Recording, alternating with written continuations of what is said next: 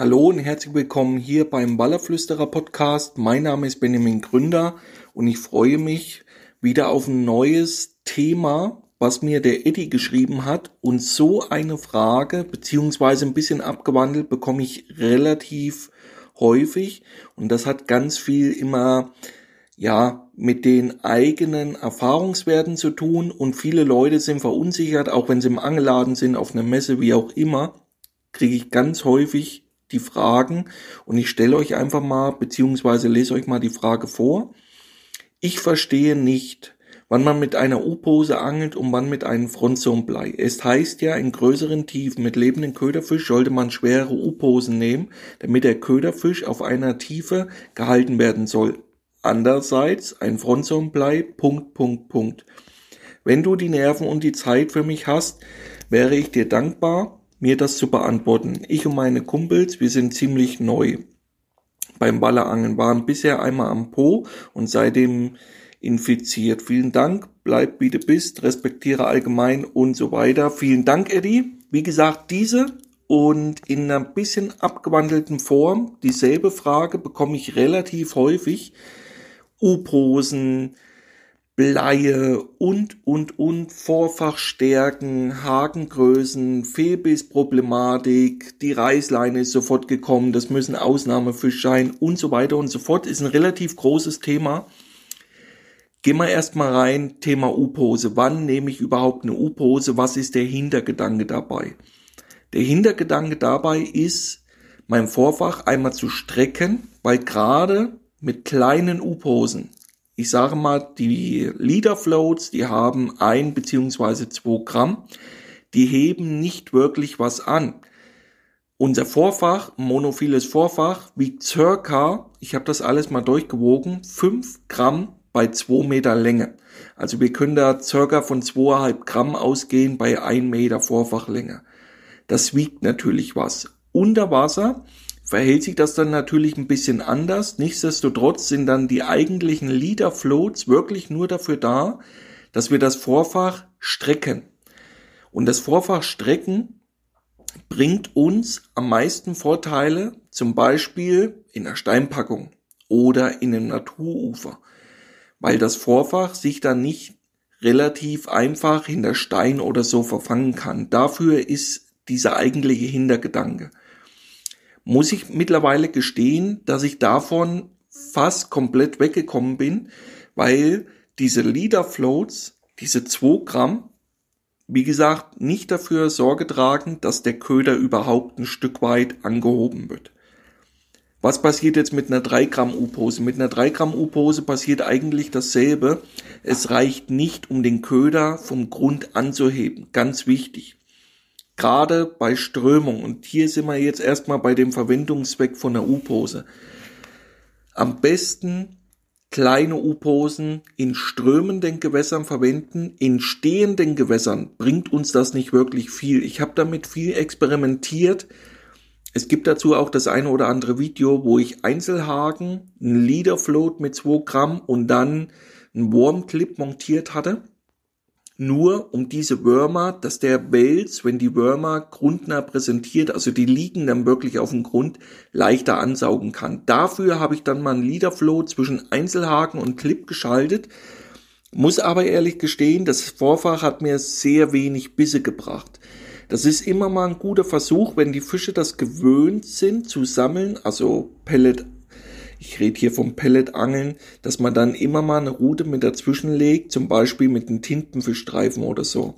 Da mache ich dann zwischen Einzelhaken und diesen Clip, weil ich da nicht zwei Einzelhaken fische, sondern nur Einzelhaken und einen Warmclip, nochmal ein Leaderfloat, einfach nur, dass der Wels, wenn er das ansaugt, leichter ansaugen kann. Dass das Vorfach ihm leichter entgegenkommt. Das sorgt aber nicht dafür, den Köder anzuheben. Ganz wichtig. Wenn wir eine U-Pose im stehenden Bereich anbieten wollen, brauchen wir beim Tauworm in der Verwendung mit dem Drilling mindestens 20 Gramm, um das vom Grund aufzuheben. Ist eine tolle Methode im stehenden Gewässern mit der sogenannten Worm Pop-Up Rig seine Fische da zu fangen, ganz kurze Vorfächer und dann das, die U-Pose direkt an den Drilling zu schieben. Ein Drilling, den ganzen dann schön vollgemacht mit Ködern, ganz kurze Vorfächer, also wir reden hier zwischen 20, 30 Zentimeter Vorfachlänge und dann direkt entweder sein Stein beziehungsweise Blei und dann mit 20 Gramm reicht das, dass dieser Köder komplett vom Grund angehoben wird. Und dann fische ich auch nur diese ganz kurzen Vorfächer. Die einen oder anderen von euch werden es kennen. Für die, die es noch nicht kennen, bitte mal bei ZEC Plus abchecken. Da gibt Zweierwälze, ein ZEC Plus Original und da habe ich das Ganze mal gezeigt. Da gibt's dann auch noch äh, Rig-Tutorials und so weiter, wo ich da auch nochmal speziell dann auf das Bauen drauf eingehe. Und für all diejenigen, die dann Bewegtbilder bevorzugen, beziehungsweise das lieber sehen wollen, da nochmal bitte reinschauen und sich da mal reinsuchen. Im strömenden Bereich, wie gesagt, ist meine Unterwasserpose in erster Linie dafür da, um mein Vorfach zu strecken. Hier bevorzuge ich relativ lange Vorfächer zwischen 2 bis 2,50 Meter. Das ist mittlerweile der Durchschnitt an allen Gewässern. An der Elbe sogar sehr häufig länger, viel länger. Da kann es auch mal sein, dass das Vorfach 3 Meter lang ist, auch mal 3,50 Meter. Womit hängt das dann zusammen? Das hängt damit zusammen, dass ich meine Routen sehr häufig in diesen, ich sage dazu gerne Industrieflüssen, also Industriefluss ist für mich alles Steinpackungsangeln, Buhnenangeln, das sind bebaute Sachen, die die ja vom Mensch künstlich erzeugt wurden. Und da mache ich es ganz gerne so, diese Routen lassen sich perfekt zu Fuß auslegen. Und da brauche ich auch eine große U-Pose. Und hier ist jetzt immer wieder so ein bisschen ja, dass die Leute da ein bisschen verunsichert sind. Einmal, weil der Markt zu groß ist mit gefühlten 5000 Formen. Aber im Endeffekt gibt es gar nicht so viel verschiedene. Es gibt U-Posen, die Druckwellen erzeugen durch eine Rotation oder durch eine Form. Das heißt, wenn Wasser durch diese, auf diesen Schwimmkörper treffen, fängt er entweder an sich zu drehen durch Flügel oder durch eine gewisse Form, dass er unter Wasser Druckwellen erzeugt da ist immer wieder ganz einfach, das funktioniert nur mit Strömung. Also für all diejenigen unter euch, die einen strömenden Bereich haben, da ist es wirklich sinnvoll, mit sowas zu arbeiten, zu experimentieren. Komme ich nachher nochmal ganz äh, schnell darauf zurück. Aber wichtig ist erstmal, wenn ihr Strömung habt, sowas in eure Tacklebox euch zu holen. Alles mit einem Flügel. Wie gesagt, ist wirklich cool. Erzeugt Unterwasser Druckwellen die die Fische auch über einen größeren Radius wahrnehmen und gerade für Deutschland-Angler, die nun mal an die Gesetzesgebung mit den lebenden Köder, ja, da die Hände gebunden sind, für die ist das wirklich eine tolle Methode. Ich fische damit sehr oft und sehr gerne, weil mir das viele Fische bringt. Muss aber immer wieder gestehen, das ist auch so eine Frage, die dann häufiger kommt. Ja, ich fange damit auch vermehrt mittlere, kleinere Fische. Das ist nun mal so. Bei mir ist aber immer wieder der Hintergedanke dabei, wenn es um große Fische geht, ich will nicht den Fisch fangen, ich will alle Fische fangen. Und von daher bin ich immer erstmal froh, wenn ich Aktion bekomme und fische dann gerne eine Route mit einer auffälligen U-Pose und die andere unauffällig. Und gerade bei der Verwendung von in Anführungsstrichen Alternativködern, sprich Taubörmern, Blutegeln, Tintenfischen, was es alles gibt heutzutage, da ist es halt cool, einen Zusatzreizen an seinen Köder direkt zu erzeugen. Jetzt kommen wir auf die Größe nochmal drauf zurück und die wähle ich relativ groß. Also an der Elbe haben wir einen Durchschnitt von der Strömungsgeschwindigkeit, da wo ich unterwegs bin in Sachsen-Anhalt zwischen 3,5 bis 4,5 kmh. Das ist der Durchschnitt. Das ist schon gut Strömungsdruck. Das merkt man spätestens dann, wenn man auch seine Routen mal mit ja, einfach nur zu Fuß auslegt mit der Watthose, wie ein da die Strömung schon an, auf die Beine drückt. Und von daher wähle ich meine U-Posen bei der Verwendung von Tauwürmern mit zwei Drilling Größe S mindestens 30 Gramm. 30 Gramm, lieber sogar 40. Warum dann so viel? Einmal natürlich das Ködergewicht. Das Ködergewicht das ist primär erstmal das, was ich versuchen will, mit meiner U-Pose anzuheben. Das zweite ist, der Strömungsdruck streckt natürlich nicht nur das Vorfach, es drückt auch von oben auf die U-Pose. Das heißt, dass es nach unten gedrückt wird. Und gerade in vielen Revieren ist es nun mal so, mit der Verwendung von, von Tauwürmern muss ich versuchen, meinen Köder weg vom Grund zu bekommen. Das funktioniert an vielen Gewässern nicht. Dieses Vorfach, was ich euch am Anfang erzählt hatte, Einzelhaken, Warmclip, wo ich dazwischen einen Microfloat schalte, das ist immer mal ein Versuch für einen See und auch bei kaltem Wasser und gerade, und gerade, wenn die Fische es in Gewässer gewöhnt sind, vom Grund auf zu sammeln. In vielen Flüssen haben wir das Phänomen nicht und gerade bei durchmischten Wassertemperaturen ab 14 Grad haben wir in jedem Gewässer unwahrscheinlich viele Mitfresser. Angefangen von Grundeln, Weißfischen aller Art, Barschen, natürlich Krebsen, Wollandkrabben, wie auch immer, alles solche Sachen und deswegen versuche ich meinen Köder erstmal ein Stück weit vom Grund anzuheben, dass diese Mitfresser relativ schlecht da drankommen.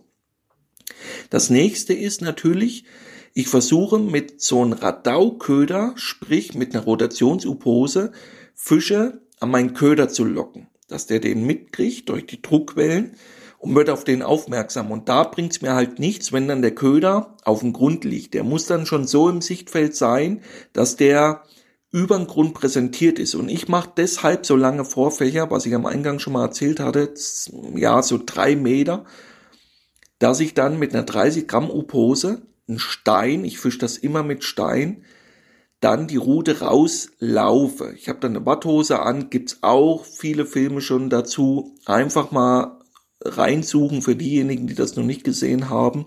Und dann laufe ich im Prinzip diese unter Wasser weiter verlaufenden Buhnen weiter und lege meinen Stein oben auf die abfallende Kante. Und mein Vorfach ist dann so lang, dass es genau über den tiefsten Punkt, dort wo die Buhne wieder rausläuft, wo der Fluss wieder anfängt zu beschleunigen, dort zum Präsentieren kommt hat mir in vielen Gewässern viele geile Fische gebracht.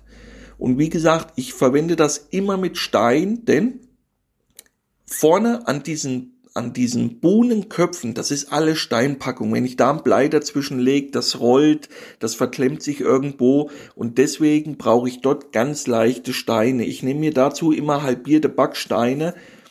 Der wiegt circa 700 bis ja so 1000 Gramm, also sprich ein Kilo und den in Verbindung mit einer verrottbaren Schnur und einem 0,30er, auch mal 0,35er doppelt genommene monophile Schnur, den befestigt dann vorne am Wirbel und hier kommt auch nochmal ein kleiner Zusatztipp, was mir möglich mehr Bisse bringt.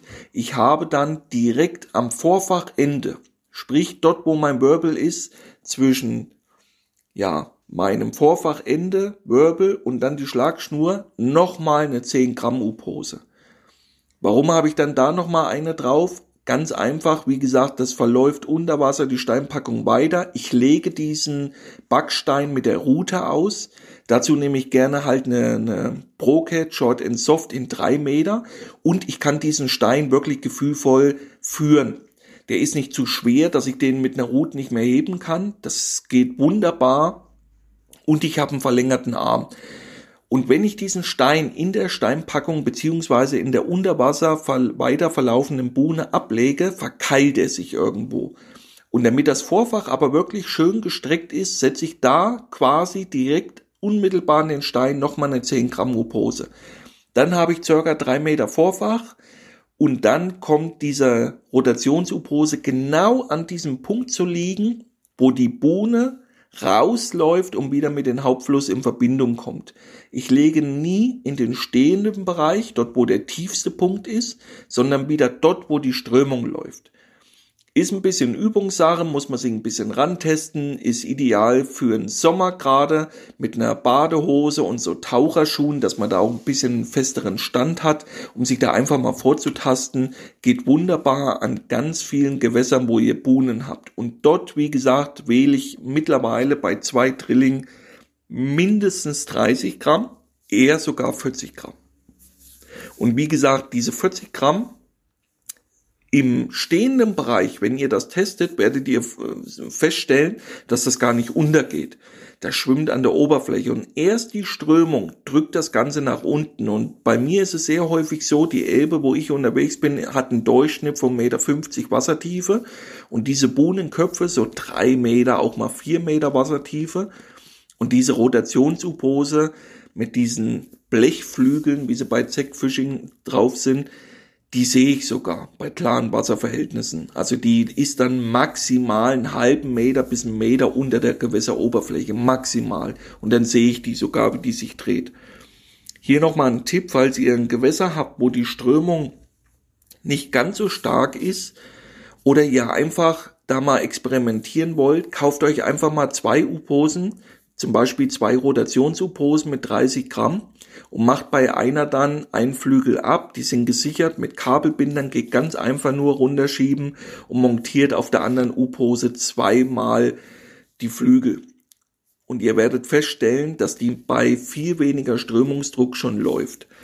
Ist auch so ein Punkt, mache ich sehr häufig, sehr gerne, weil gerade in diesen Buhnen, wo das Wasser dann wieder anfängt zu beschleunigen, haben wir in Kehrwasser so Dreher und da pendelt das Vorfach natürlich von links nach rechts und kommt immer mal in diesem Bereich, wo die Strömung beruhigt ist.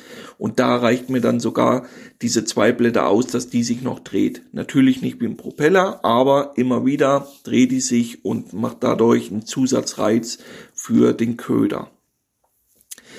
Das ganze Thema dann, wann Frontzone-Blei und wann U-Pose, ist pauschal gar nicht immer so zu beantworten.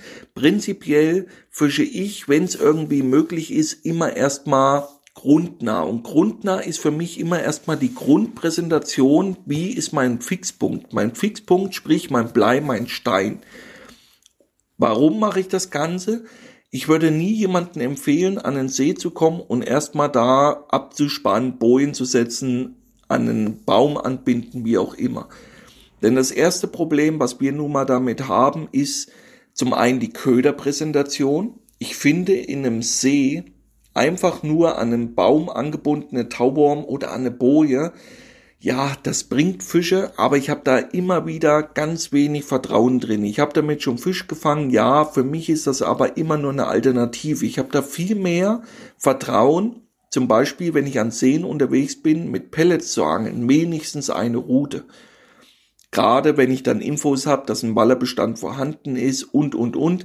Gerade dann setze ich lieber eine Route mit Pellet ein, da ich viel mehr Vertrauen wie als wenn ich eine Boje in sechs Meter Wassertiefe setze und hänge dann im Vorfach auf drei Meter Wassertiefe mit einem Frontzone-Blei und einem Taubaum irgendwo im Nirgendwo. Wie gesagt, das ist nicht so meine Lieblingspräsentation und deswegen fische ich eigentlich immer grundnah, das heißt von unten nach oben.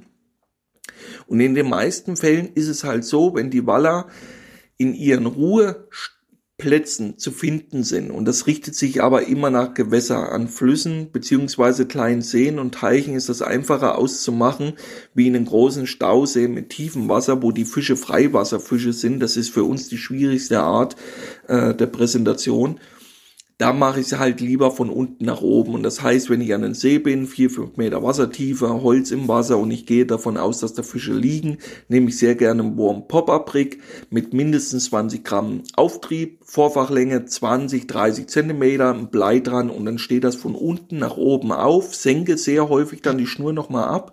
Erstens mal falle ich dadurch viel weniger auf.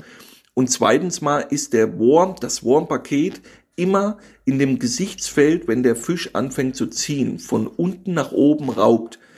Also das hat mir, wie gesagt, viele gute Fische gebracht an unterschiedlichsten Gewässern. Ist ein Nachteil dabei, hat alles Nachteile wie immer, alles Vor, alles Nachteile. Ein Nachteil dabei ist, gerade durch das Absenken, dass es natürlich nicht ganz so sensibel ist, wie als wenn ich auf eine andere Seeseite nur rüberspanne und dann Tauwürmer dort hängen lasse. Also sprich dieses Abspannen mit dem Frontzonblei. Da kann ich jederzeit hinfahren, bekomme das viel leichter mit, wenn da mal Zupfer sind, weil es der direkte Weg ist. Und vor allen Dingen kann ich die Route viel schneller kontrollieren. Ich brauche die nicht rauszunehmen, gar nichts. Fahre nur mit dem Boot hin, heb das Ganze an, mach neue Köder drauf und weiter geht's. Hier ist auch gleich wiederum der Nachteil bei diesen Abspann. ich brauche ein Boot, sonst geht das nicht. Ja, ich kann auch rüberwerfen und das Ganze machen, das ist auch eine Option. Aber prinzipiell, um eine Boje zu setzen, kommt ihr um die Verbindung vom Boot nicht drumherum. Ein Warm Popper Brick könnt ihr jederzeit werfen, lässt sich gut werfen, überhaupt keine Probleme. Stationärrolle drauf, SR10, eine 040er äh, Hulkline, sei der dicke ausgerüstet, eine Snake Leader noch davor in 0,7. Wie gesagt, ich senke das Ganze nach dem Auswurf dann nochmal ab. Mit einem leichten Blei, so 40 Gramm reichen dafür aus. Kriegt ihr ganz normal vom Karpfenteckel da so Absenkblei, die auf der Schnur laufen. Dann spanne ich die Schnüre nicht durch, sondern lege die am liebsten auf den bis ans Heicher fertig. Das ist eine coole Präsentation für Sehen oder dann, wie gesagt, strömende Bereiche, eine Rotationssubhose. Wann brauche ich dann diese Frontzone-Bleie? Diese Frontzone-Bleie, die, die unmittelbar vom Köder sind, das kam damals, kann ich euch auch sagen, wie das entstanden ist. Ich habe damals sehr viel mit Meereschen geangelt, dieses sogenannte Indianerfischen. Damals hatte man nur Netzschwimmer, also diese Netzschwimmer, die, die auf den Netzen, auf diesen Seilen oben festgemacht waren, im Vorfach und dann eine Meeresche drauf. Und dann hatten wir immer das Problem, ich habe zum Beispiel einen Fisch gesehen, der geraubt hat, habe le lebende Meereschen gehabt, habe die montiert, habe die raustreiben lassen. Das Vorfach war damals so circa Meter, ja, so Meter 40, Meter 50 in diesem Bereich. Dann kam dieser Netzschwimmer und fertig. Kein Fixpunkt, kein nichts. Einfach nur wirklich auf Sicht, auf Gehör diesen Schwimmer raustreiben lassen. Und hier kam halt das größte Problem, entweder wenn die Strömung zu schwach war, beziehungsweise dadurch, dass der Köder gelebt hat, ist er natürlich hin und her geschwommen. Jetzt war das sehr häufig so, gerade nachts, dass diese Meereschen, das sind Oberflächenfische, nach oben weggeschwommen sind. Das war ein Riesenproblem und es war sehr häufig dann so, weil ich natürlich bis zum Schwimmer aufgrund der Strömung schon die Schnur einigermaßen gespannt habe. Also die hängt dann zwar durch, die liegt auf der Gewässeroberfläche, aber sie ist relativ unter Spannung. Aber vom Schwimmer bis zum Köderfisch konnte der Köderfisch komplett frei schwimmen das ist eigentlich dieses Freestyle-Angeln. Das ist ein bisschen mittlerweile verkannt worden. Da schreiben mir dann Leute, er hat den Fisch Freestyle gefangen, aber ein Abspann Topwater ist nicht Freestyle-Angeln. Also das sind zwei verschiedene Schuhe. Das ist reines Freestyle-Angeln. Sehr schwer in der Umsetzung. Das ist kein Angeln, wo man sich 15 Bier kippt und die Route dann in Routenständer stellt und hofft, da beißt irgendwas, sondern das heißt, ich muss aktiv arbeiten, reinholen, rausholen die Distanz verkürzen, verlängern, wie auch immer. Das Boot umsetzen und so weiter. Und da war es dann halt irgendwann so, dass wir festgestellt haben, am besten geht das, wenn unmittelbar vor dem Köderfisch ein leichtes Blei ist. Zwischen 20 bis maximal 40 Gramm haben da gereicht. Und dann war auch der Riesenvorteil, gerade wenn das am besten ging, war ja, wenn das Wasser sich ändert. Sprich steigende Wasserstandsperioden dass unmittelbar in dem Moment, wo das losging, der Fluss trübe wurde und unmittelbar mit dem Dreck mit sich brachte. Schaum, Holz, Gras, Plastik, was auch immer. Und da war halt immer das Hauptproblem, dass ich mit der Spinnrute an die Fische nicht rangekommen bin. Da war jeder Wurf ein Treffer, aber immer irgendwas anderes. Holz, Gras, was ich gerade gesagt hatte.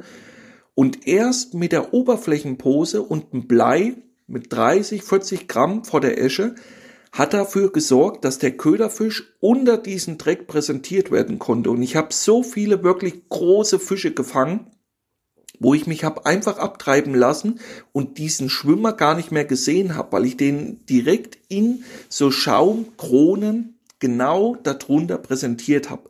Und auf einmal ist der Schaum auseinandergeflogen und dann hing der Fisch drauf. Also ein sehr geiles Angeln ein wirklich tolles Angeln, auch sehr ergiebig, aber wie gesagt, das ist mittlerweile ja so ein Trend geworden, was halt viele Ikone dieses Wallerangelns da äh, verkörpern, dass ich halt erstmal einen Platz brauche mit Zelt, Kochzelt, Partyzelt, äh, eine Treppe, äh, ein Feuerplatz und und und. Das ist ja mittlerweile das, was die meisten mit Wallerangeln in Verbindung bringen. Aber nochmal ganz kurz, dieses reine Freestyle-Angeln hat unwahrscheinlich viele Vorteile. Gerade wenn das Wasser anfängt zu steigen. Ich habe darüber schon mehr wie einmal Bücher geschrieben, beziehungsweise in meinem neuen Buch ist das alles dann nochmal detailliert aufgegriffen zu jeder Montage, wie, wo, wann. Und hier jetzt nochmal zu diesem Freestyle-Angeln, wann das wirklich am besten funktioniert und wo man wirklich Uferangler hat alt aussehen lassen, war in der steigenden Wasserstandsperiode. Und immer dann, wenn der Fluss eingetrübt ist und ist nach oben gegangen, sind die großen Fische über tiefem Wasser nach oben gekommen. Tiefe Wasser waren immer Brückendreher, Buhnendreher, immer solche markanten Bereiche. Und da war es dann halt wirklich Trumpf aktiv mit Oberflächenposen dann auf diese Fische zu angeln. Wie gesagt, den Spinnenfischern waren dann die Hände gebunden, weil zu viel Dreck unterwegs war. Und mit dieser Präsentation habe ich es halt geschafft, wirklich dann über sehr tiefem Wasser, also ich habe sehr viele große Fische dann an Brücken gefangen, die dann acht, neun Meter Wassertiefe hatten. Warum ist das dann ein Vorteil?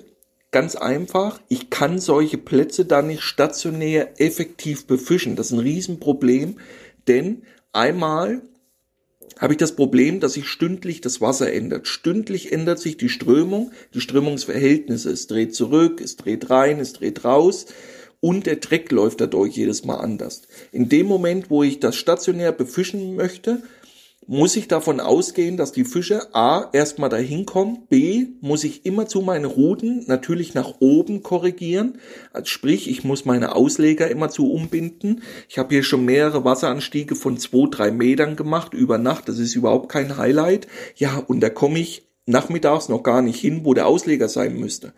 Und das heißt dann viel Arbeit und deswegen ist es halt für einen aktiven Fischer dann vom Vorteil, dass Indianerfischen dann umzusetzen. Aber wie gesagt, das funktioniert nur mit einem leeren Boot, mit einem guten Gehör, maximal, maximal zwei Ruten bei zwei Mann, eventuell noch zwei Spinnruten dabei, Ruhe auf dem Boot und dann suchen, planen, Gewässerkenntnisse zu haben. Und wenn ich Fischaktivitäten höre, mich versuchen, in diese Gebiete treiben zu lassen, irgendwo festzubinden, einen Anker zu setzen und dann die Schwimmer auf diese raubenden Fische zutreiben lassen.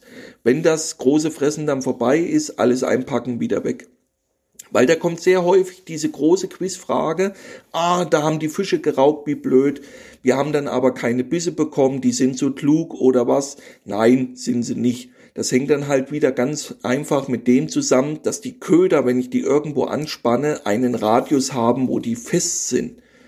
Und gerade große Fische kennen das. Das ist nun mal das Problem. Jetzt sagen natürlich viele immer wieder, wie kann das eine mit den anderen zusammenhängen? Das ist aber eine logische Konsequenz, denn diese großen Fische fallen ja nicht vom Himmel. Das sind ja nicht äh, zwei Jahre alt und haben noch nie in ihrem Leben am Haken gehangen, die großen Fische kennen was. Und das fängt halt damit an, dass die früher mal gehakt wurden mit solchen Montagen, wie auch immer, dass die Köderpräsentation, gerade dann, wenn ich einen anderen Köder verwende, kenne ich mehr wie ein Beispiel, wo dann Leute gesagt haben, ja, aber hier, ich habe ja einen Giebel dabei, habe ich gekauft, da brauche ich mir nicht die Arbeit zu machen, eine Meeresche zu organisieren. Doch, doch, doch. Das hängt halt immer wieder damit zusammen, dass die dann eingefahren sind auf ihre Beute, auf ihre Beutemuster. Und wenn dann mein eigentlicher Köderfisch gar nicht in dieses Beuteschema passt, kriege ich keinen Hub, selbst im raubenden Fisch. Kenne ich mehr wie ein Beispiel. Viele glauben das immer nicht. Maximal dann, wenn sie es selber mal erlebt haben. Von daher immer wieder mein Rat dazu, wenn ihr Fische rauben seht, versucht die aktiv zu beangeln. Wie gesagt, wenn es geht mit einer Spinnrute, ist aber in der steigenden Periode, wie gesagt, schwierig durch den vielen Dreck und dann immer mit einem wirklich Freestyle-Angeln und da kommt dann ein sogenanntes Frontzone-Blei zum Einsatz. Das war diese eigentliche Entwicklung von einem Frontzone-Blei, nichts anderes. Einfach um den Köderfisch unter diesen Dreckhaufen präsentieren zu können. Und dann nicht angebunden, der Schwimmer treibt in diesen Dreckhaufen umher, der pendelt durch diesen ganzen Bereich. Und wenn er dann quasi wieder von der Hauptströmung erfasst wird und wird weggezogen, dann muss ich den wieder da rausholen, rausarbeiten und weiter geht's. Aber, wie gesagt, ein sehr, sehr geiles Angeln, aber ist mittlerweile wirklich in Vergessenheit geraten. Äh, machen, also ich sehe da überhaupt keinen, der so angelt, ist aber immer wieder eine sehr, sehr geile Angelmethode. Und dann brauche ich auch solche Frontzonbleie, um meinen Köder, egal ob jetzt ein Tauwurm oder einen lebenden Köderfisch, das ist erstmal egal, auf einer gewissen Tiefe, wenn ich den irgendwo anspanne, präsentieren zu können. Da reichen in der Regel 20 auf 40 Gramm aus, nur um das Vorfach nach unten zu ziehen. Denn selbst wenn ich im stehenden Bereich irgendwo meinen Köder hinhänge, habe ich immer das Problem durch Wind, dass da eine gewisse Strömung ist. Oder auch durch Weißfische und, und, und. Und damit die mir das Vorfach nicht so leicht verdrehen können, wenn da Weißfische dran umhermachen, zum Beispiel bei der Präsentation von Taubörmern oder wenn ich das Ganze einsetze mit lebenden Köderfisch, dass der immer in einer gewissen Tiefe gehalten wird und dass dieser Aktionsradius von diesem Köder eingeschränkt wird. Dass der eben nicht links und rechts so leicht pendeln kann, zum Beispiel dann in einem versunkenen Baum. Um diesen Aktionsradius einzudämmen, dann setze ich so ein kleines Frontsonblei unmittelbar vom Köder. Das sind dann circa 15, 20 Zentimeter wo die Beschwerung, das Blei vor dem Köder sitzt und dann habe ich dadurch ja, wie gesagt, eine sehr coole Präsentation, wo ich anspannen kann, egal ob jetzt an der Boje, an der überstehenden Hecke, wie auch immer. So, und das ist dieser Unterschied. In der Regel ist es viel effektiver, mit U-Posen zu angeln, in allen Gewässern, in allen Gewässern und bei allen Köderarten, lebender Köderfisch, Tauwurm, wie auch immer. Und dann Frontsonbleie, wie wir gerade eingehend äh, da besprochen haben, in meiner Verwendung sehr gerne bei diesen Freestyle-Angeln, wenn der Fluss steigt und ich bin auf aktive Wallersuche unterwegs und dann wirklich versuche ich meine lebenden Köder in Dreck unter diesen Dreck zu präsentieren, hat mir viele geile Fische gebracht. Dann setze ich ein Frontsonblei davor oder wenn ich dann zum Beispiel in einem See unterwegs bin oder auch im Fluss und spanne eine Hecke an, damit dieser Aktionsradius eingedämmt wird, auch dann setze ich ein kleines Frontsonblei davor und biete dann auch meine Köder unmittelbar vor Hindernissen an. Hindernisse können alles sein, steigendes Wasser, überspülte Wiesen, ganze Wälder, dass der Köder eben nicht von unten nach oben ist. Das ist dann so ein Hauptproblem, gerade bei Hochwasserfischen, dass ich grundnah keine Präsentation sauber mehr umsetzen kann, weil ich eben dort angel, wo vorher Gras war. Aber zu 90 Prozent des Jahres ist die Unterwasserpose in meinen Augen immer dem von oben nach unten favorisiert. Das ist nun mal so. Und gerade meine Erfahrung dabei noch, um das zu Ende zu führen, in allen deutschen Gewässern, wo ich jetzt unterwegs war, auch im französischen, ist mir aufgefallen, dass diese reine Topwater-Präsentation, sprich, dass der Köder so einen halben Meter unter der Oberfläche hängt, ganz wenig Bisse bringt. Womit das zusammenhängt, weiß ich nicht. Aber ganz komisch ist das zum Beispiel auch an der Elbe, weil viele dann diese Bohnenköpfe zumachen und spannen dann die quasi an. Funktioniert auch, gerade wenn das Wasser kalt ist und die Fische legen sich dann da unten rein. Aber komischerweise ist das eine ganz andere Präsentation, wie als wenn die U-Pose mit viel Auftrieb, mit 30, 40 Gramm nur einen Meter unter der Oberfläche steht. Und wenn ich drei Meter hab, steht die deswegen trotzdem auf, ja, zwei Meter über dem Grund, um das so zu sehen. Aber das ist eine ganz andere Präsentation, wie als wenn ich das Topwater anangeln. Meine Erfahrung ist, dieses Topwater Angeln direkt unmittelbar unter der Oberfläche funktioniert in vielen Gewässern nicht. Das einzigste, wo es wirklich gut funktioniert, ist es am Po. Dort definitiv, dort holen die Fische direkt von der Oberfläche die Köder. Dort kann man sie auch sehr gut hören. Gerade wenn der Wasserstand dafür passt. Aber in vielen deutschen Gewässern funktioniert das nicht. Da ist es besser, eine Etage tiefer zu angeln und deswegen ist es in den meisten Gewässern bei normalem Wasserstand die Unterwasserpose definitiv zu bevorzugen. Und dann richtet sich der Auftrieb, die Auftriebsgröße nach der Verwendung von meinen Ködern. Zwei Drillinge, da brauche ich dann schon ein bisschen was an Auftrieb, 30 Gramm, gerade bei viel Strömung. Im See, ein Drilling brauche ich mindestens 20 Gramm und so lege ich mich fest. Ich experimentiere dann, auch hier nochmal, wenn ich am am See zum Beispiel bin, mache ich einen Wurm Popperbrick und setze eine Route Press daneben direkt auf den Grund und spätestens eine Nacht später weiß ich, ist irgendwo der Wurm geklaut, was war da, was war da nicht.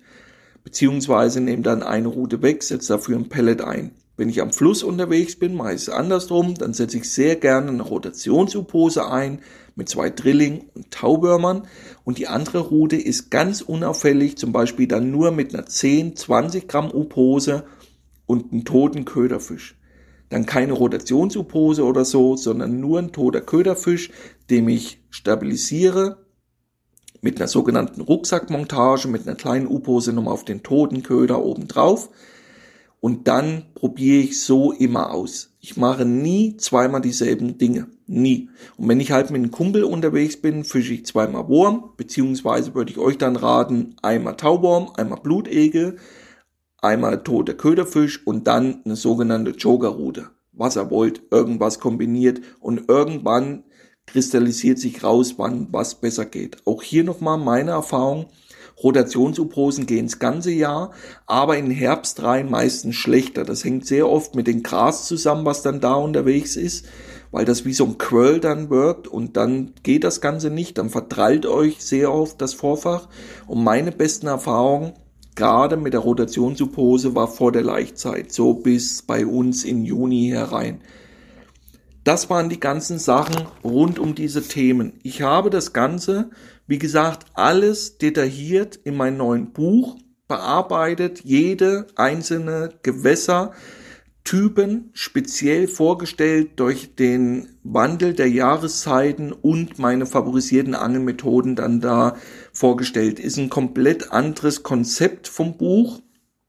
Bin bei über 240 Seiten, bei 300 40 Bildern müssten es, glaube ich, sein. Viele Detailbilder, dass ihr das Step für Step nachbinden könnt.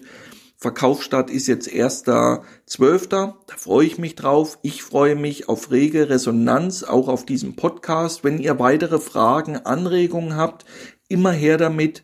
Nehmen wir uns in den nächsten Podcast-Folgen an. Bis dahin sage ich viel Spaß am Wasser. Ich hoffe, wir sehen uns auf der einen oder anderen Messe. Ich bin vertreten in Berlin auf der Wallermesse in Passau Anfang Dezember. Und da würde ich mich freuen, den einen oder anderen von euch begrüßen zu dürfen. Ansonsten, wenn Fragen sind, Kritik, Anregungen, immer her damit per E-Mail oder über Instagram direkt an mich. Und ich sage vielen Dank für eure Aufmerksamkeit. Euch alles Gute, der Benny. Ciao.